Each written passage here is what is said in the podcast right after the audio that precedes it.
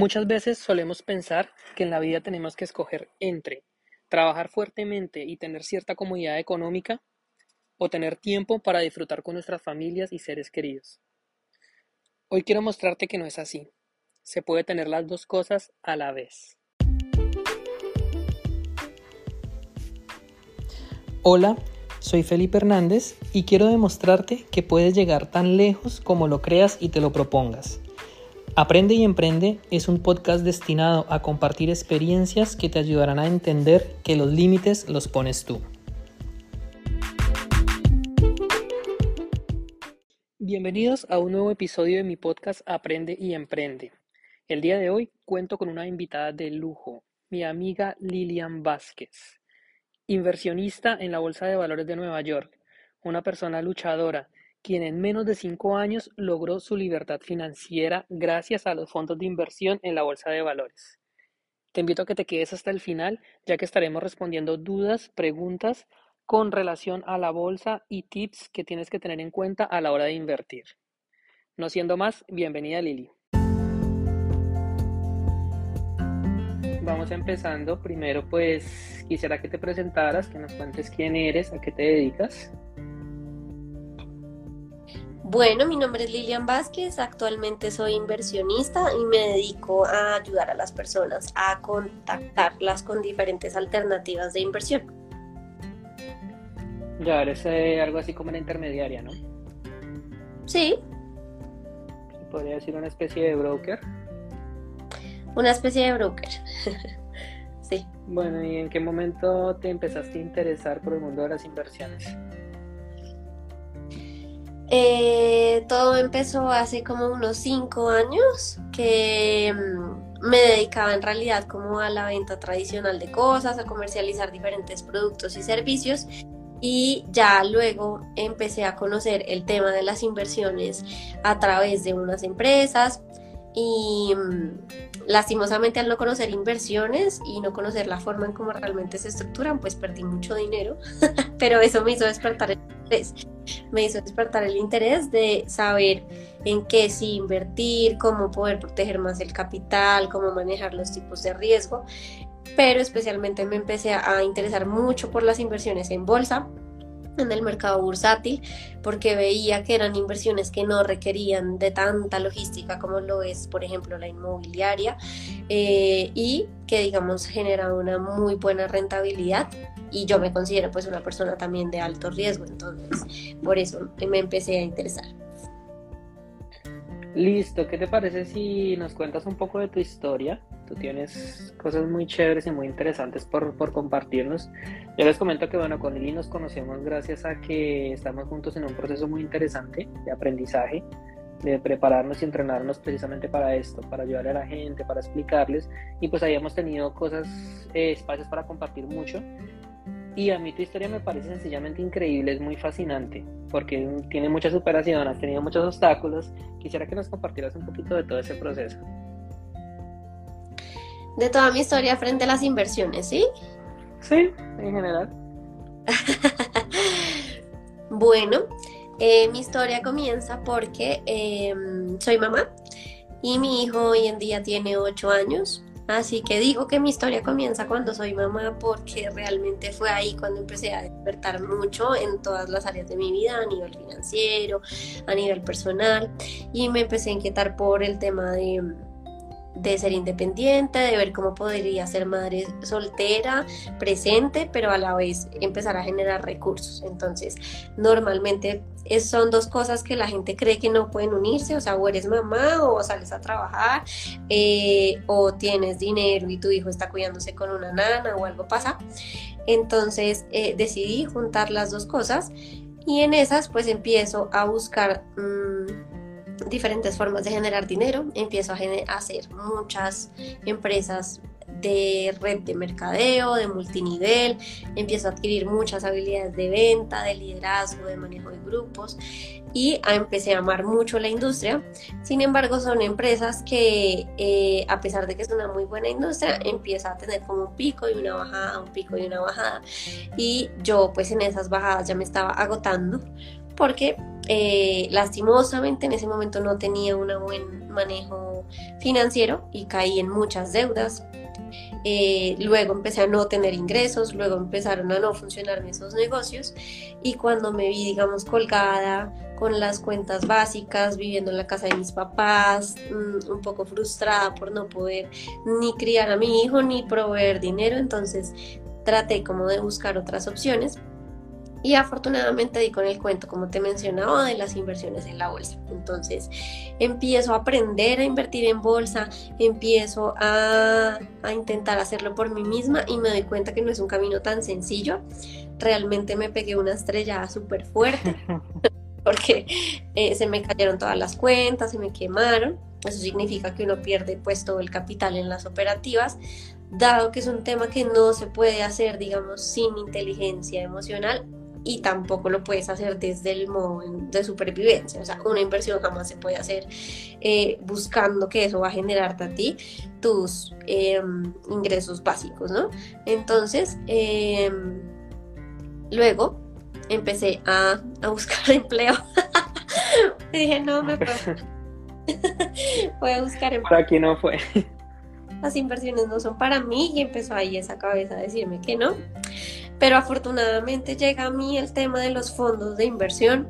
Empiezo a conocer que existe una forma en la que uno puede invertir sin necesidad de hacerlo directamente, en la que uno se puede apalancar en tiempo, en habilidades, en dinero.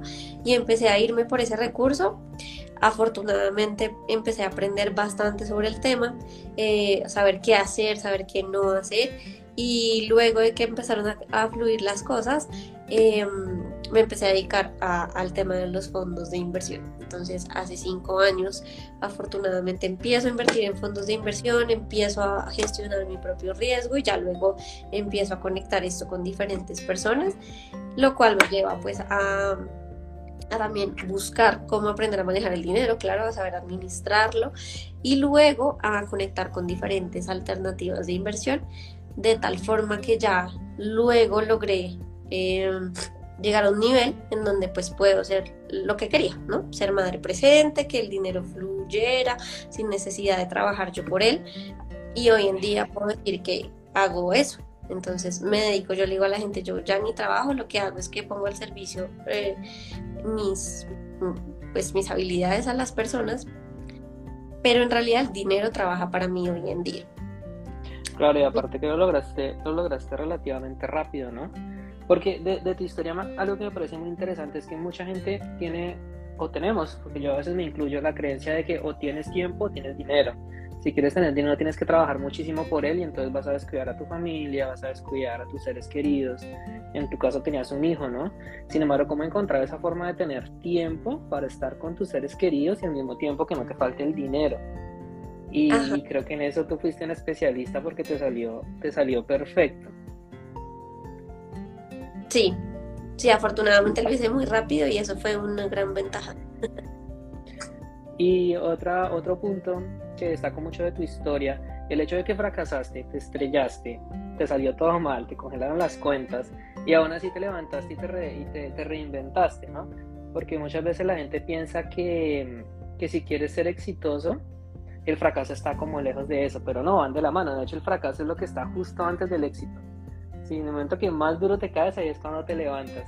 Por eso me encanta mucho y quería compartir en este podcast pues la historia contigo para que la gente que nos está escuchando pues pueda ver que sí es posible, ¿no? Que siempre, siempre hay una forma de salir adelante. Bueno, Lili, ¿te parece si empezamos a hablar un poco pues de la bolsa de valores? De Dale. Los fondos de inversión porque yo sé que hay mucha gente que, que nos pueda estar escuchando que quizás no sabe eh, o algunos tengan un nivel un poquito más avanzado. Lo primero que les puedo decir es que la bolsa de valores es la forma en la que las empresas se financian. ¿Qué significa esto? Que si una empresa necesita dinero para sus operaciones o para crecer, en vez de recurrir a créditos de banco, venden porciones muy pequeñas de su, de su patrimonio a manera de acciones. Entonces, por ejemplo, Amazon, Apple, Facebook, todas las empresas grandes que ustedes se puedan imaginar, entran a la bolsa de valores a cotizar y venden pequeñas partes de esa empresa. Entonces tú como inversionista puedes entrar a comprarlas a muy bajo costo.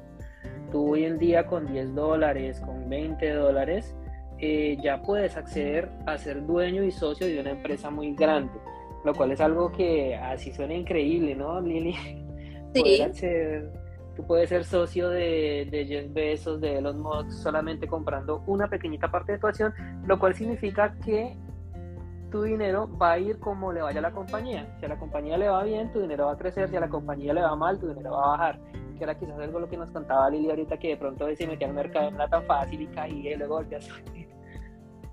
No sé qué tengas tú para complementar ahí, mi ah. querida Lili. Sí, digamos que una de las ventajas que le veo al invertir pues yo siempre me pregunté, mira, cuando, cuando soy muy el con el tema de las energías y cuando empiezo como a invertir, digo, bueno, ¿cómo es que esta energía va a fluir también para otras personas? El tema de invertir tú en la bolsa. Porque a los ojos de las otras personas se quería que tú estás enriqueciéndote tú solo a raíz de las operaciones que haces en, en la bolsa, pero no, dado que estás apoyando como diferentes empresas de distintas industrias, así sea con una pequeña parte de ti, pues lo que estás haciendo es que estás contribuyendo a ese crecimiento de esa empresa, ¿no? Eh, y al contribuir al crecimiento de la empresa, pues favoreces también eh, la economía de muchas personas. Además de eso, Mm, el, tema de la bolsa tiene un tema muy interesante y es que puede ser parte de, muchas empresas de partes pequeñas, em, pero a la vez puede que no necesariamente dependas únicamente de un movimiento de la empresa en específico, sino que cuando empiezas a aprender a analizar mucho el mercado y empiezas a a gestionar diferentes operativas, también te puedes apoyar desde los movimientos que eso mismo genera. O sea, eh, hay diferentes formas en cómo se puede entrar al mercado. Una es esa que tú decías, Pipe, que es prácticamente comprando acciones y como subiéndome al mercado y esperando a ver qué pasa, que eso fue lo que hice al principio y claro, se, se siente uno como en ese movimiento dependiente de la bolsa. Pero ya luego, cuando manipulas tú un poco como ese mismo movimiento, o más bien mm, aprendes como a ir en el movimiento con él, a manejarlo, a ser el conductor y no el pasajero, entonces ahí también empiezas a generar unas ventajas bien interesantes para disminuir el tema de, del riesgo, ¿no? Sí, claro que sí. Mira, aquí te pregunta Luz Adriana que cuál ha sido el aprendizaje más inesperado que has tenido sobre la bolsa de valores. Bueno, el aprendizaje más inesperado. Eh, pues la verdad es que cuando comencé no tenía ni idea que podía operar también cuando el mercado bajara y el aprendizaje inesperado fue ese, ¿no? Como eh, obviamente se me cayó, se me cayeron todas las ganancias al subirme a una acción que, de repente tuvo un pico de bajada y no logré como entrar en ese movimiento. Y al hacer eso, pues entonces fue muy inesperado. Así que el aprendizaje, el aprendizaje fue, ah, después investigué que se pueden hacer operativas también en bajada. Entonces, eh, ese pudo ser como el aprendizaje más inesperado. Sí, claro, obviamente como toda inversión conlleva su riesgo, es muy importante la gente que quiere invertir en bolsa de valores, que si no tienes ni idea de nada de cómo funciona, te tomes al menos un mes, de uno a dos, tres meses a educarte. Mientras tanto, guarda tu dinero, ahórralo y después si entras. Porque evidentemente en la bolsa hay aspectos que puedes considerar, hay factores económicos a nivel mundial que van a influir, que van a hacer que el mercado suba o que el mercado baje. Si tú compras en un mal momento, puedes llegar a perder todo tu dinero con facilidad. Y eso es lo que, lo que no queremos que pase. Pero entonces ahí cuando tú no tienes mucha experiencia es donde aparecen fondos de inversión como los que tiene Lili, porque no les dije al comienzo, pero ella pues maneja un fondo de inversión muy interesante en Estados Unidos, que es precisamente para esos casos. Tienes tu dinero, tienes una cierta cantidad ahorrada, no sabes cómo invertirlo, no sabes cómo operarlo, pues aparece la solución y pues acá te invito Lili a que nos comentes más o menos cómo funciona el fondo de inversión que tú manejas. Claro, mira, realmente los fondos de inversión nacen porque eh, tú para entrar a la bolsa de valores realmente o le dedicas tiempo o adquieres una nueva habilidad o estás dispuesto a perder dinero si lo vas a hacer por ti mismo, ¿no? Entonces, eh, lo que sucede es que, ah, por mi experiencia, cuando uno entra al mercado por uno mismo, pues sí o sí tiene que perder plata al principio. O sea, te lo digo por mis colegas, por muchas personas que están también en la misma industria y entran a este tipo de mercado bursátil. Al principio todos perdemos dinero, ¿no? De mil a cinco mil, a diez mil, hasta veinte mil dólares se puede perder en un inicio en un proceso de aprendizaje y es normal. ¿Qué pasa? Que la mayoría de las personas eh, creen que ese negocio no es para ellas cuando empiezan a perder dinero, ¿no? Porque al estar apegados, digamos, como a esta parte económica y perdemos dinero creyendo que pues es lo último que tenemos, creemos que el negocio no es para nosotros y renunciamos, ¿no? Entonces fue casi que una de las cosas que a mí me pasó, pero luego los fondos de inversión lo que hacen es, bueno, yo te pongo al servicio las habilidades de otras personas, el tiempo de otras personas y el expertise de otras personas. Entonces, un fondo de inversión, ¿qué es? Básicamente son empresas que la conforman grupos de personas que son expertas manejando el mercado específicamente, aquí hablando de, de las bolsas, eh, y gestionan las operativas por ti. Entonces existen diferentes tipos de fondos de inversión, pero si estamos hablando específicamente de los de bolsa, eh, básicamente seleccionan a las personas que más habilidad tengan obviamente en el mercado, en donde sus propias cuentas personales no pueden tener una bajada de un porcentaje específico, pues porque en realidad en la bolsa todo el mundo pierde. El tema no está en que se pierda o se gane, sino cuál es el porcentaje de pérdida versus el porcentaje de ganancia que puedes llegar a tener. Entonces, mm, alguien experto y con habilidad y con eh, rentabilidades como sostenibles, pues se considera cuando maneja un escenario de 80-20. ¿Qué significa eso? Que 80% de las veces de las ganancias eh, las obtiene, mientras que el 20% las, las pierde. De las puede llegar a perder. Las puede llegar a perder, exacto.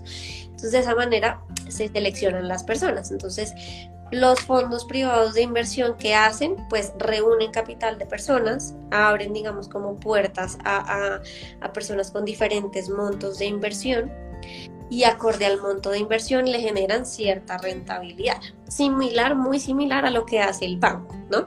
Tú te das cuenta que hoy día eh, el banco pues te dice que te recibe un dinero, ¿no? Te entrega cierta rentabilidad cada cierto tiempo, como en el CDT. Em, pero tú no sabes realmente el banco qué hace con eso, ¿no? Y el banco lo que va a hacer es justamente lo que los fondos de inversión privados hacen, y es que van y operan en la bolsa. ¿En qué tipo de bolsa? No, pues ya estamos hablando como que hay bancos que operan en sus eh, bolsas locales, ¿no? Como hay otros que sí operan en bolsas internacionales, ¿no? Entonces, em, entonces, ya, ya te voy a responder la pregunta, que creo que hay una pregunta. Y luego de eso, los fondos te entregan cierta rentabilidad eh, acorde pues a tu, a tu propio perfil, ¿no? Ahí entonces hay una pregunta que dice, ¿cómo puedes verificar que el fondo es legal y que no es una pirámide?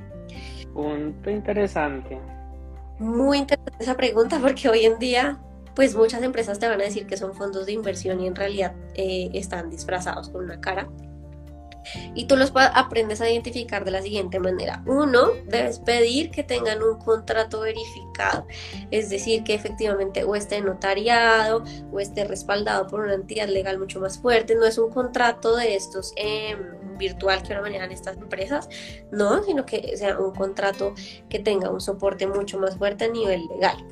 Dos, debes eh, preguntar que si ese fondo tiene algún sistema de referenciación si llega a haber algún sistema de referenciación, ya ahí es una, alarma que se te puede prender porque las rentabilidades o este tipo de opciones no van asociadas realmente nunca a un sistema piramidal ni un sistema de referenciación, o sea, no es sostenible nunca.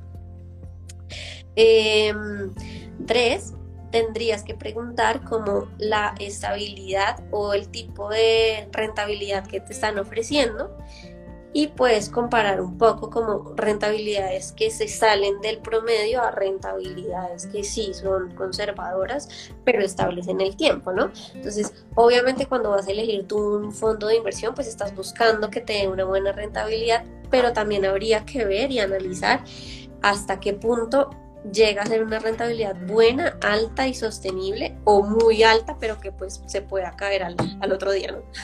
o, al año.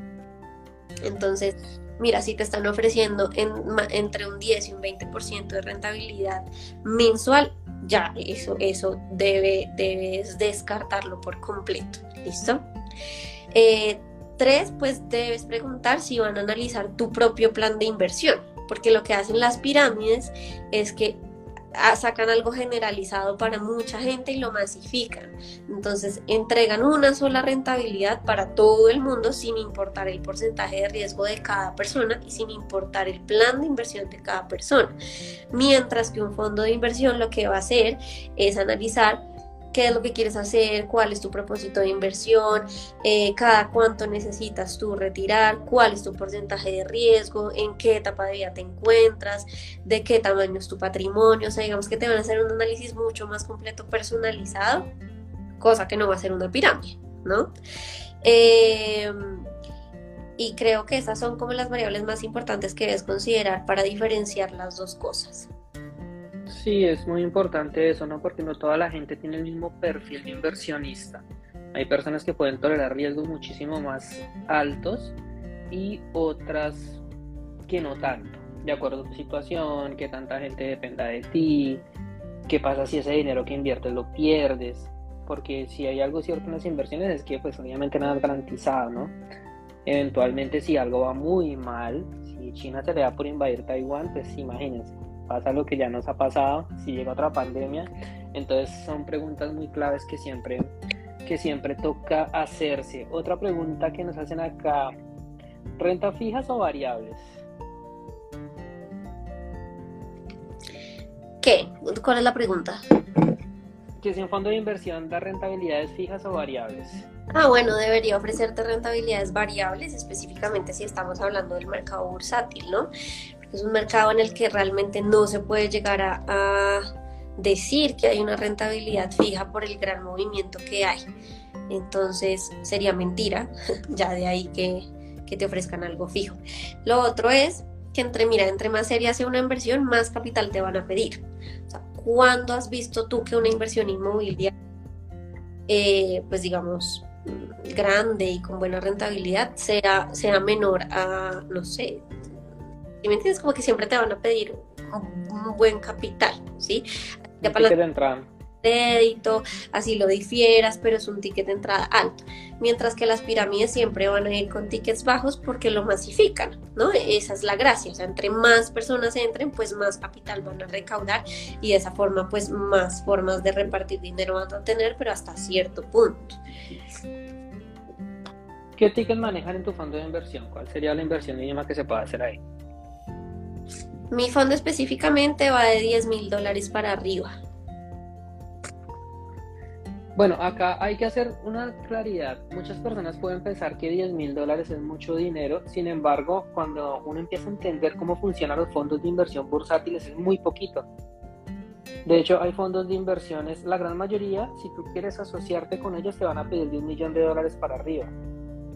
De hecho, uno que, uno que es de las personas mías que es más referente en el tema de la bolsa, que es el inversionista Ray Dalio, yo presido un fondo de inversión donde tú no puedes participar. Si tú quisieras entrar ahí, tienes que tener disponibles 7 millones y medio de dólares que no los vas a invertir, pero los tienes a la mano y en el momento que los necesite para hacer algún movimiento te los va a pedir. Entonces, eh, imagínense, esos son montos extremadamente elitistas que solamente la gente más millonaria del mundo puede acceder a ellos. Ahora, a través de, de, lo que hace Lilia no se da cuenta que 10 mil dólares realmente muy poquito si quieres, si quieres acceder a ellos. Eh, yo quisiera, eh, para con, darle un poquito más de contexto a la conversación, explicarles unos, unos temas más, sobre todo para la gente que no conoce mucho de bolsa de valores. Ya habíamos hablado que eran las acciones, que son pequeñas partes de, de, una empresa que se venden en la bolsa para que las empresas se financien. Y tú asimismo te haces dueño de una de ellas. Tú puedes comprarlas a tickets muy baratos.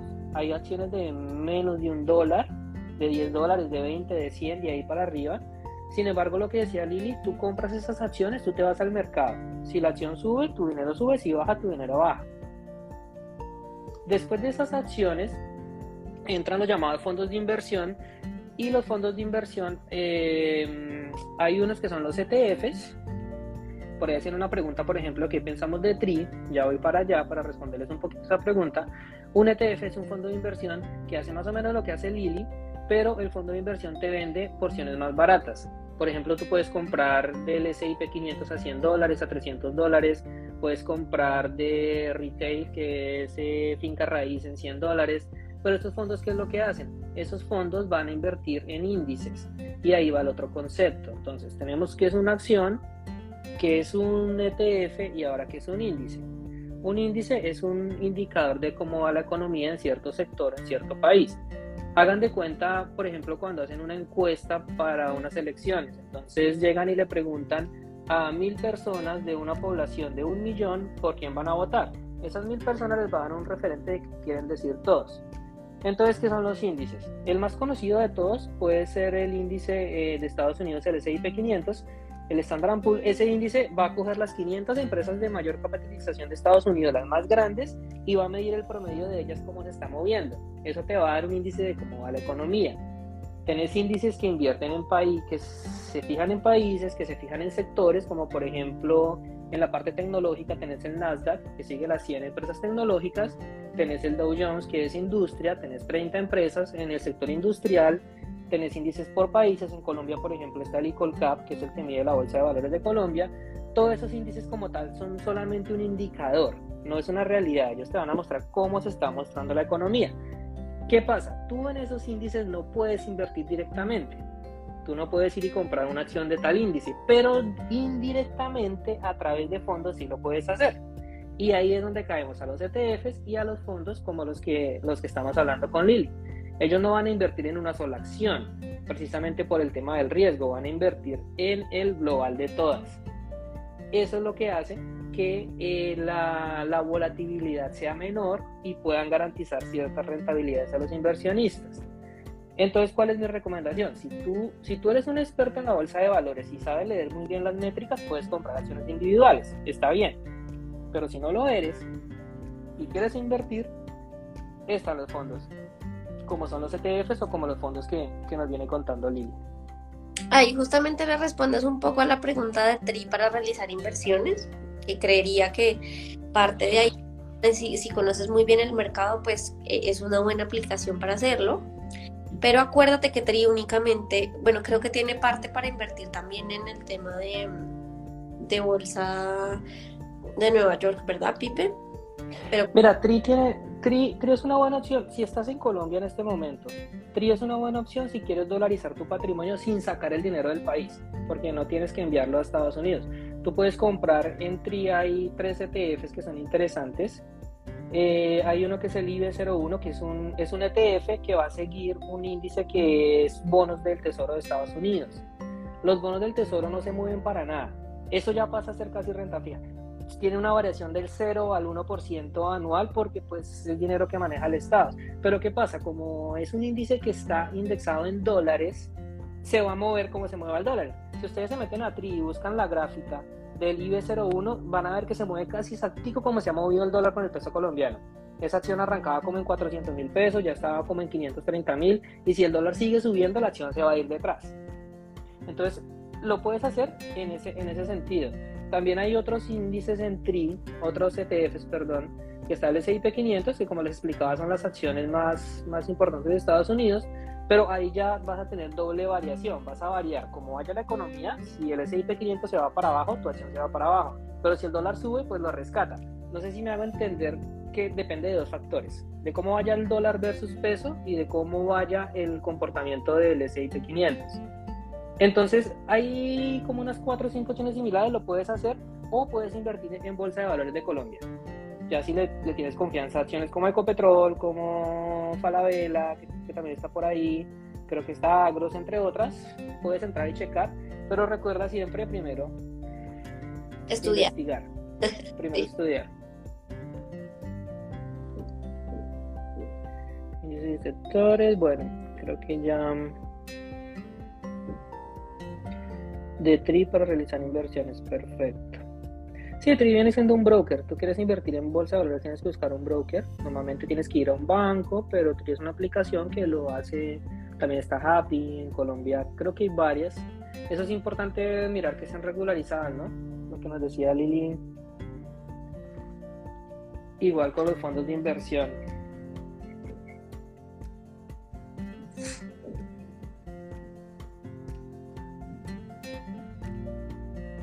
Sí, exacto, es eso.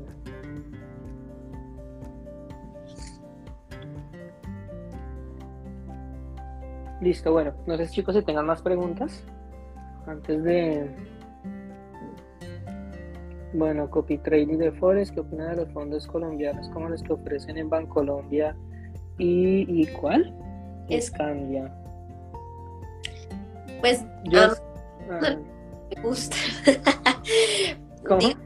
Todo es una posibilidad, ¿sí? ¿Para, para qué? Para la persona que se sienta más cómoda con aquella cosa. O sea, em, no hay como una inversión mala o buena. En realidad lo que hay es que el inversionista debe tener un equilibrio entre su tranquilidad a la hora de hacer una inversión y a la vez pues una rentabilidad que le permita obviamente ganar dinero y no perderlo.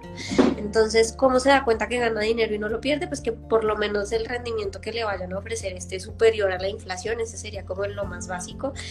Y dos, pues digo que a mí no me gustan es porque hoy en día el peso se está devaluando bastante y yo op- opto por dolarizar mucho más mi patrimonio. Entonces, voy mucho más hacia fondos de inversión en el extranjero, ¿sí?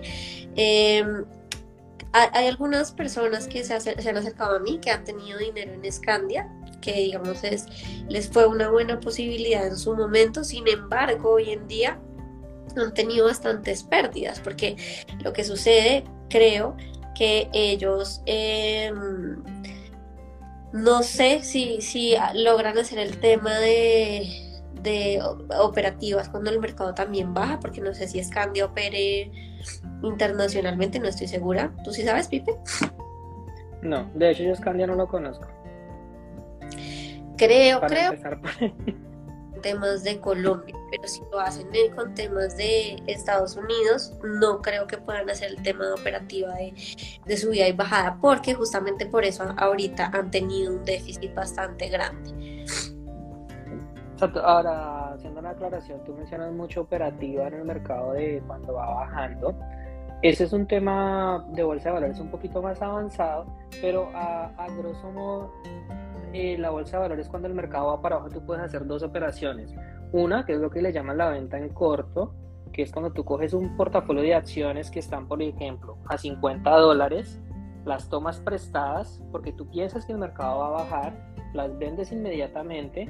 Si el mercado acertaste y bajó a 40 dólares, las recompras y las devuelves y te estás ganando 10 dólares prácticamente por acción.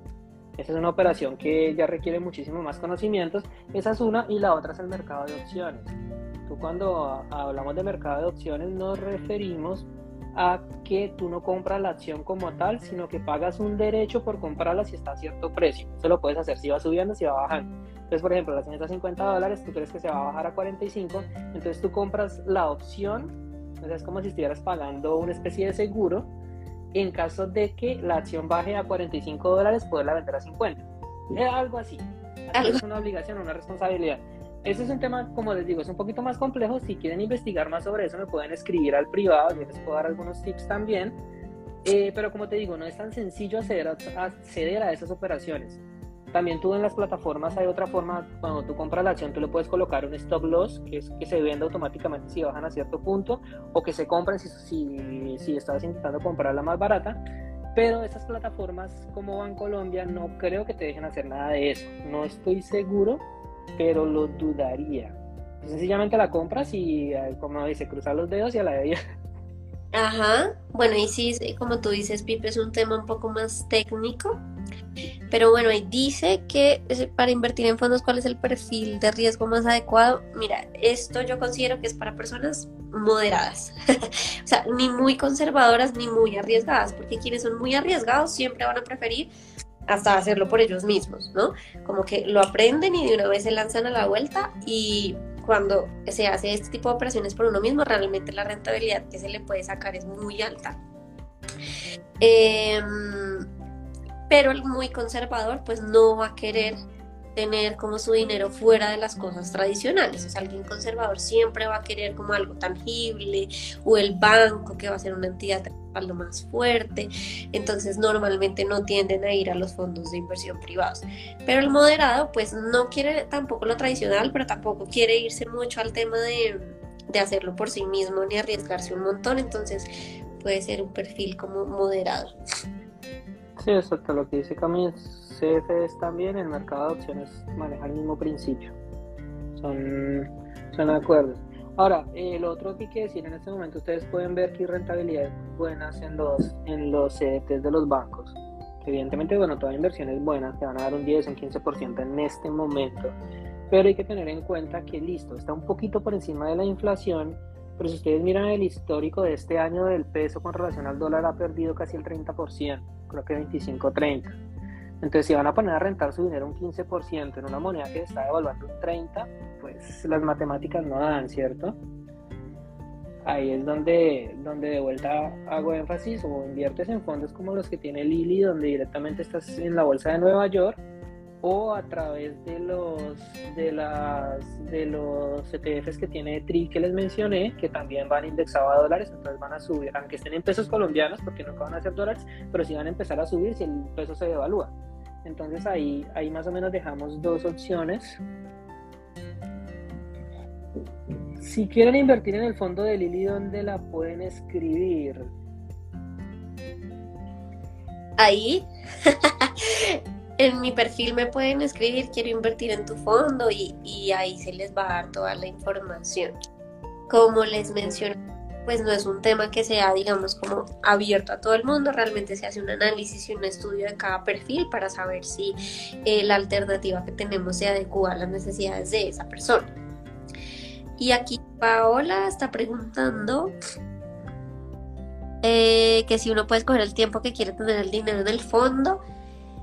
Eh, en nuestro caso no, o sea, mira, la verdad, normalmente los fondos de inversión siempre te van a poner un límite de tiempo del capital, al igual que el CDT. O sea, el CDT a ti te dice mínimo lo debe dejar 3, 6 o un año y las ganancias las puedes sacar cada cierto tiempo. Los fondos de inversión funcionan muy parecido. ¿Por qué? Porque les das la posibilidad de hacer operativas acorde a cuánto tiempo vas a dejar tú el capital. Entonces, Normalmente los fondos de inversión grandes te piden, por ejemplo, un mínimo de 5 años. Hay otros que te piden un mínimo de 3 años. El mío específicamente pide un mínimo de un año, por ejemplo. Porque nosotros dijimos que es preferible que las personas cada año elijan estar con nosotros y no que obligatoriamente estén con nosotros durante mucho más tiempo. Lo que sí pueden decidir es cada cuánto quieren retirar las utilidades y esto va a depender de la necesidad de la inversión. Por ejemplo, puedes hacer retiros mensuales si es en el caso de la compra de un apartamento o estás apalancándote de un crédito o sí o sí necesitas flujo de caja con urgencia, ¿no? Puedes hacer retiros trimestrales, que es para el caso de personas que se apalancan para otros negocios, por ejemplo, o retiros semestrales y anuales, que es para el caso de personas que se están capitalizando. Ah, bueno, hay una lo dije ahí, y es que el tema, por ejemplo, semestral y anual, en nuestro fondo específicamente, es que tienen interés compuesto. Y el interés compuesto es una ventaja porque es un acelerador a la hora de invertir. ¿Cómo funciona? Básicamente, una inversión tradicional pues te genera ganancias mensuales fijas, ¿no? Digamos como simples. Pero ya luego cuando le pones compuesto significa que se le saca ganancia a la ganancia del mes anterior de tal forma que tu dinero va a crecer de una manera y una velocidad mucho más rápida a como si lo tuvieras eh, en algo tradicional. Entonces, por eso es que hago énfasis en el tema de, eh, del anual, sobre todo para personas que tienen el objetivo de capitalizarse. Exacto, igual en la descripción de en la descripción del podcast vamos a colocar todos los datos para que puedan contactar a Lili, sus redes sociales, Instagram, teléfono, todo lo que nos pueda que nos quiera compartir, igual los míos, para que, para que cualquier duda que tengan más adelante, pues con todo gusto las estaremos resolviendo. No sé si alguien más tenga alguna pregunta, inquietud, o si no, ya para ir cerrando la sesión. Ha estado muy buena, Pipe. Muchas cosas. No, no, ya te dije que eh, tenemos mucha información que compartir y muchas cosas de qué hablar. Entonces, esa es la idea.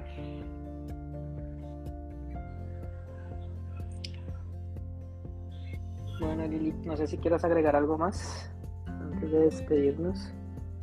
Bueno, sí, no, creo que no hay más preguntas. Eh, nada, lo que quisiera agregar es que también busquen siempre una inversión que vaya en sintonía con ustedes, con sus valores, eh, con quienes son realmente, con su filosofía de vida, ¿no? Hacer dinero, hay múltiples formas de hacer dinero, hay múltiples formas de invertir, pero la pregunta es con qué me siento yo afín, qué resuena conmigo, qué tipo de inversión va acorde a mí porque eso va a representar también eh, la energía que tú le vas a imprimir a esa inversión y por ende va a retornar a ti de esa misma forma esa energía. Te lo digo porque mira, yo por ejemplo Hice muchas inversiones en las cuales perdí dinero, pero la forma en cómo perdí dinero fue por la intención que le puse ese dinero. Fue porque no realmente no estaba en resonancia con esa inversión, sino que me ganaba el tema de la avaricia de, de pensar que iba a ganar más, ¿no? Entonces a veces no es cuánto más voy a ganar, sino... Eh, cuál es mi intención con esa inversión, cuál es mi propósito, hacia qué me va a llevar y de qué manera voy a servir con ese dinero y de esa manera las cosas empiezan a fluir mucho más. Entonces hay herramientas de inversión como les menciono, pero lo más importante es que con quien hagas negocios es alguien que deba resonar contigo en eso eh, y que sobre todo esa inversión que vayas a hacer pues vaya a aportar a tu vida no solamente financieramente sino también eh, a nivel. ¿no? Sí, eso que tú dices del poder de la intención es algo sumamente importante, ¿no? Un ejemplo muy claro, digamos, si tú eres eh, pro ambiente, no te vas a poner a invertir en empresas que hagan explotación petrolera, porque pues no te vas a sentir cómodo ahí. Y lo más probable es que te vaya mal. Tienes que buscar, tienes que buscar lo que te apasione. Por eso, por eso con, el, con el tema de, de, de la bolsa y de los índices es que hay muchísimo mercado en el que tú puedes tú puedes entrar, puedes buscar coches eléctricos, puedes buscar materias primas, puedes buscar tecnología, investigación, o sea, es un mundo prácticamente infinito. Y bueno, lo más importante, bolsa de valores, mediano largo plazo. Si tú vas a invertir acá pensando que en un año vas a sacar grandes ganancias, probablemente no sea, no sea, no sea la mejor herramienta de inversión ciencia, pero sí definitivamente resuenas con el mercado bursátil.